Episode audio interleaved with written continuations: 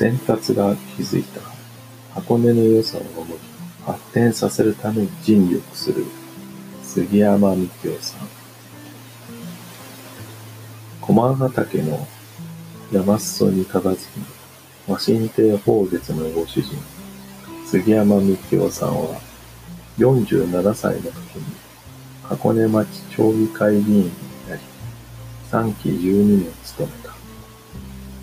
同時に箱根町観光協会副会長の任務を引き受けていたが、在任中に心を砕いたのは、箱根という観光地をいかに広く国内外に知ってもらうか、先達が築いた箱根の歴史、文化、観光のノウハウをさらに発展させて継続させていくにはどうしたらよいかということだった。その足がかりの一つとして、平成10年、箱根温泉旅館ホテル協同組合青年部の有志の皆さんと、箱根インターネット協会を立ち上げ、箱根全山というサイトを開設した。現在、箱根全山は箱根町観光協会の公式サイトとなり、広く利用されているが、当時はまだウェブを通して情報を発信するに、まだまだ黎明期である。箱根では画期的な取り組みだった。私が杉山さんに出会ったのはこの頃であった。杉山さんは私が編集を担当していた箱根町観光協会発行の冊子箱根悠々の箱根全山での紹介や、箱根悠々発行の継続、そして箱根学生音楽祭に対して温かく応援をしてくださっ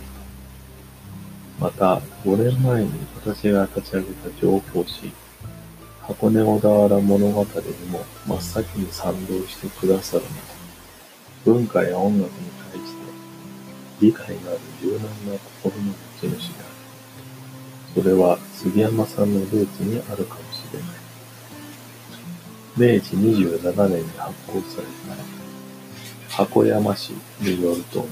湖畔の第一鳥居から第三鳥居の間に住んでいる人たちは、何らかの形で箱根神社に奉職しており、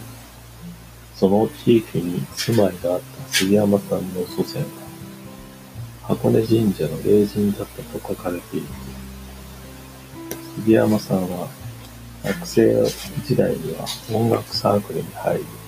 コンサートの企画、開催を手掛けていたそうだが、それも霊人だった祖先との縁のような気がしないでもない。杉山さんは箱根で生まれ、箱根で育った。箱根を離れたのは、大学時代の4年間と卒業後、京都のホテルに勤めていた3年間の7年間のみ。それからずっと箱根です。誰でもそうだと思いますが、故郷が一番好きな場所。その場所で私を含め、地元でもともと商売している人たちが、観光できちんと収入を得られるようにしなければなりません。そのためには、いわゆる箱根ブランドに磨きをかけて、皆様に来ていただけるように、創意工夫していくことが大事です。もちろん、一人では何もできませんから、振りに触れては私の考えを皆さんに伝え、思いを同じにする人たちといろいろ取り組んできました。今年、ここ10年、10年勤めてきた箱根温泉旅館ホテル協同組合副理事長を退き、すべての公的な役所から離れた。しかし、これまでやってきたことは一つの過程であり、これで良いというゴールではありません。これからも現役時代と変わらない思いで、箱根のために力を尽くしたいと思っています。箱根の観光への辛抱をしっかり作って、どんな状況でもぶれない箱根にしていくことが大切だと語る杉山さんの箱根愛も決してぶれることはない。箱根の自然はどこにも負けないと感じている杉山さんの今も心に浮かぶ一番の好きな風景が少年時代、母、節子さんの沼津にある実家に遊びに行き、帰りのバスが箱根峠に差し掛かった時に、目に飛び込んできた駒ヶ岳とその左手にそびえる神山の粒子など、澄んだ水を叩いた足の湖が、小尻の方まで広がっている。洋画家中川和正もこの風景に見せられ、多くの作品を残していますが、この景色を見ると子供心になぜか安心しました。その当時と比べると建物も増えていますが、